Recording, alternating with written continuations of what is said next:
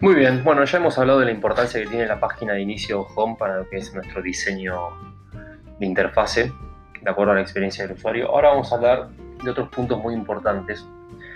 El segundo de ellos tiene que ver con cómo vamos a organizar y categorizar los productos que nosotros estamos ofreciendo en nuestra tienda online. Esto es algo fundamental. Tenemos que procurar tener un diseño más bien lógico e intuitivo para nuestro usuario. De nada sirve haber, como, siempre digo, haber invertido en, marketing digital si el costo del clic de, de, un cliente que ha entrado, un cliente potencial, llega a nuestra tienda y no puede encontrar o tarda mucho tiempo en encontrar lo que está buscando. Automáticamente perdemos esa inversión, perdemos ese cliente potencial, se va a la competencia y la verdad que no nos va a gustar demasiado. Por eso es importante procurar ofrecerle a este usuario obtenga y que encuentre lo que está buscando de manera rápida a través del diseño de un árbol de categorías lógico e intuitivo, como habíamos dicho. ¿Sí? Es decir, debemos procurar que el cliente haga la menor cantidad de clics posible para encontrar lo que está buscando. Eso es algo fundamental. Y un consejo que podemos dar desde acá es que analicen un poco cómo se está comportando su competencia en este sentido.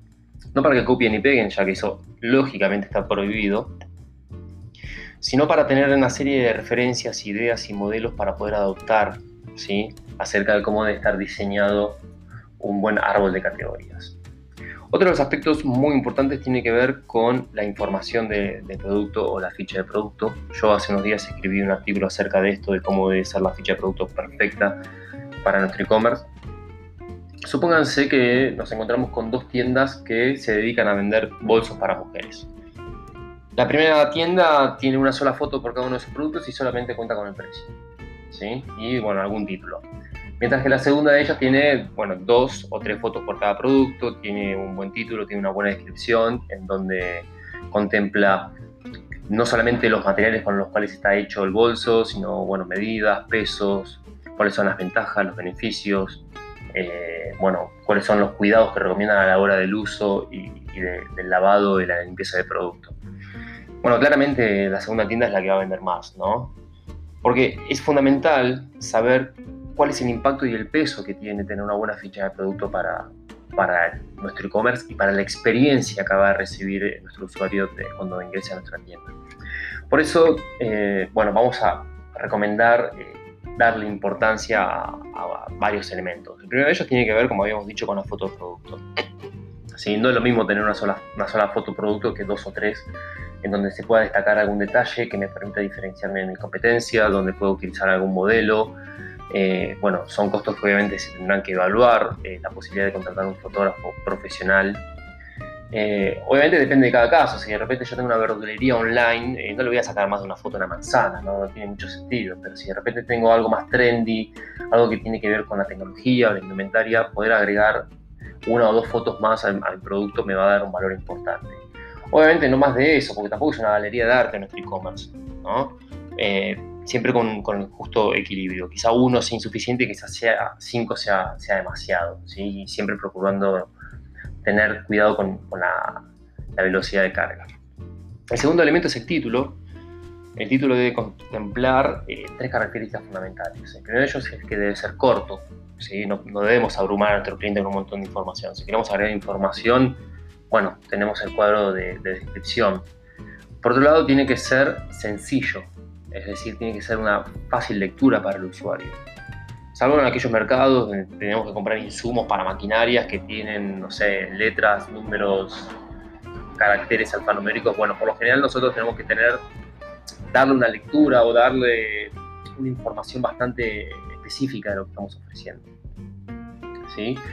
Y por otro lado también tiene que ser eh, descriptivo, es decir, no genérico. Yo no puedo ofrecer un zapato que se llama zapato. Yo, si voy a ofrecer un zapato, tengo que decir, bueno, es un zapato de cuero de tal color. ¿sí? El tercer punto, y es fundamental, es la descripción. Eh, si bien eh, sé que hay que invertir tiempo en escribir la, la, descripción de cada uno de los productos, les puedo asegurar que es tiempo bien invertido. Esa descripción se utiliza para agregar información técnica si es necesaria, eh, agregar información acerca de dimensiones, peso, eh, insumos con los que está compuesto nuestro producto. Podemos también utilizar esa descripción y darle un, tinte un poco más eh, fantasioso y lírico y marketinero. Si de repente vemos que el texto se nos hace muy largo, podemos resumirlo para que sea más fácil la lectura para el usuario a través de números y viñetas. Y podemos destacar palabras clave ¿sí? de esa descripción con, negrita. Eso no solamente nos permite destacar eh, ciertos términos que para nosotros son importantes, sino que a su vez nos permite indexar mejor en los, buscadores de Internet. Luego tenemos el precio, eh, siempre ponemos el precio final y por más que esto parezca muy obvio, muchas veces no lo es, porque acá lo que tenemos que evitar es tratar de incluir eh, costos ocultos hacia el usuario. Es decir, nosotros sabemos que tenemos que ser transparentes de la A a la Z en nuestra tienda. Es decir, el usuario tiene que saber que lo que está pagando se le informó de antemano. Como sé, por ejemplo, el costo de envío. ¿sí? Ya, de entrada sabe cuánto le va a salir el envío al cliente. Eh, entonces, si de repente tenemos un costo que vamos a agregar luego que el cliente esté haciendo el checkout y no se lo hemos informado, eso va a tener problemas, nos va a generar como un desgaste en la relación con el cliente y el cliente eh, puede llegar a, a, tener una, mala relación con nosotros y, en el peor de los casos difuminarla por toda nuestra comunidad y eso sería un gran problema. Otro aspecto muy importante que tiene que ver con, la ficha de producto y bueno, y vinculado con la home es el carrito de compras.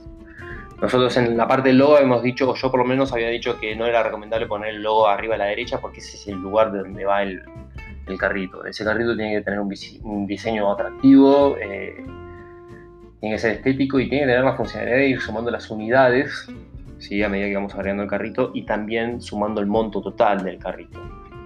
En muchos e-commerce, como en el caso de algunos supermercados, donde vamos agregando un carrito con muchos artículos, ese carrito nos va acompañando a la derecha y nos, va mostrando el detalle de lo que vamos sumando.